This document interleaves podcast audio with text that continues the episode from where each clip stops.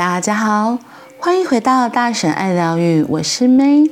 今天的 One Day 有一天，我们要说的是礼物。礼物的价值会随时间而改变。火可以代表什么？它代表光明，可不可以代表毁灭呢？它代表自由，可不可以代表地狱呢？同一个东西能不能赋予不同意义呢？自由女神的火炬是为自由而举的吗？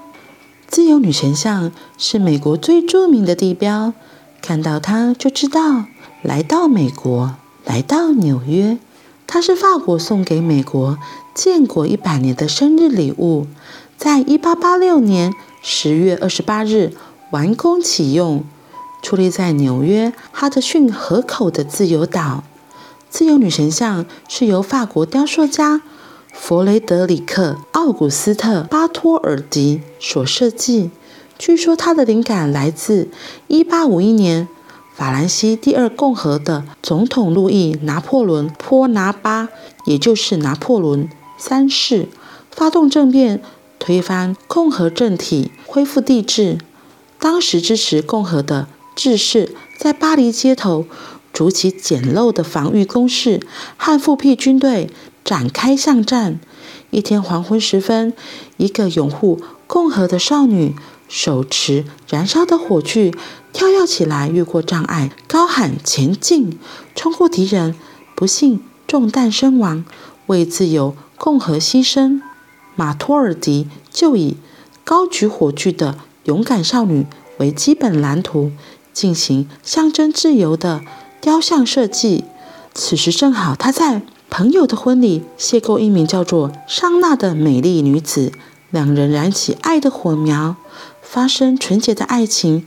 后来有情人终成眷属，他便以妻子的形体作为雕塑的原型，并以母亲的容貌作为雕塑的脸，完成了这尊举世闻名的自由女神。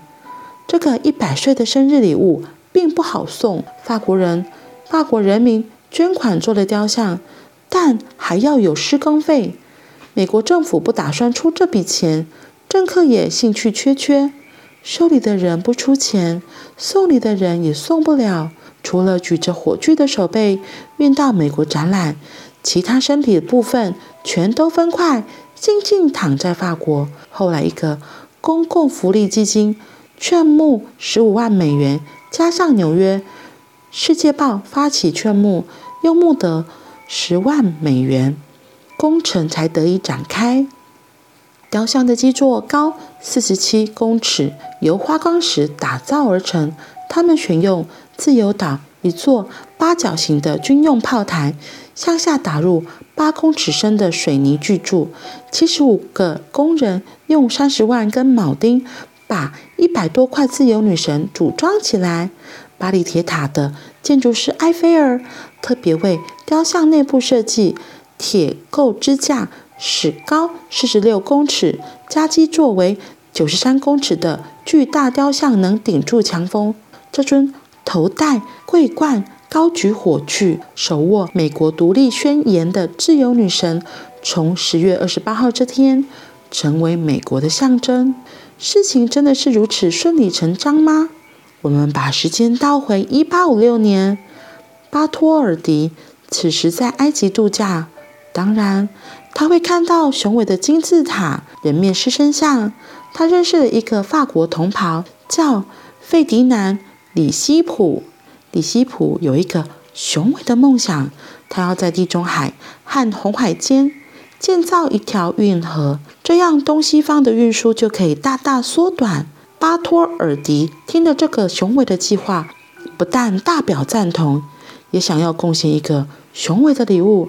他告诉里希普，他要在运河的入口建一座灯塔，外形不同于一般灯塔，而是一座巨大的雕像，比人面狮身要高两倍，要高举火炬，象征西方文明照亮东方。里希普的梦想在一八五九年动工，十年后梦想实现，苏伊士运河完成了。巴托尔迪的灯塔呢？他他也完成了设计，一个非常原创的设计，是一个穿着长袍的女人，手中握着一支火炬，伸向天空。从来没有灯塔如此艺术和独特。如果它矗立在苏伊士运河入口处，一定会成为千古巨作。设计很好，问题是没有施工费，没有人要花巨额的经费来为让大家省钱省时的运河做装饰。拖到一八七四年，法国愿意建造这座人形灯塔，送给埃及。又过了十年，人形灯塔终于完工，但礼物却送不出去。据说是因为人形是女人，埃及是回教国家，他们不喜欢女人高高耸立、照亮世界，所以礼物停留在法国，也让巴托尔迪的梦想就此胎死腹中。本来后世不会有人知道他的梦想，他的设计。幸好有一个国家要过一百岁生日，另一个国家想要送他一个特别的礼物，已经完成的礼物。换个解释，稍稍修改，想个故事都说得通，一切顺理成章。这个礼物就矗立在世界的另一头，变成完全不同意义的象征，让世为世人为世人永远赞颂。礼物的价值会随时间而改变。没想到自由女神的来历居然是这样，她原本是要放在埃及的，但是。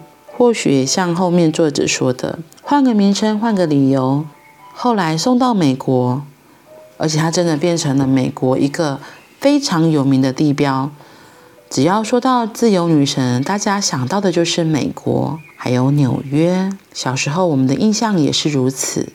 不管它原本当初铸造的原意是为了什么，但是我觉得后面它真的。象征的为了自由，然后《独立宣言》这本书，让大家更可以知道美国，它是好不容易从英国独立出来。其实我觉得现在也很感慨，现在身在台湾的我们，看起来好像很自由，但是好像也有些时候是受牵制于其他的国家，就是有很多政治的利益吧，我只能这么说。所以。不晓得未来的情势会怎么样，我觉得就是好好把握现在我们可以做的所有事情，把握现在我们自己可以做的所有事情，好好珍惜我们现在言论自由、思想自由，好好的在地球玩乐吧，做自己想做的事情，发挥自己的创意，这是。我觉得现在我们都可以做的最好的。好啦，那我们今天就到这里喽，我们明天见，拜拜。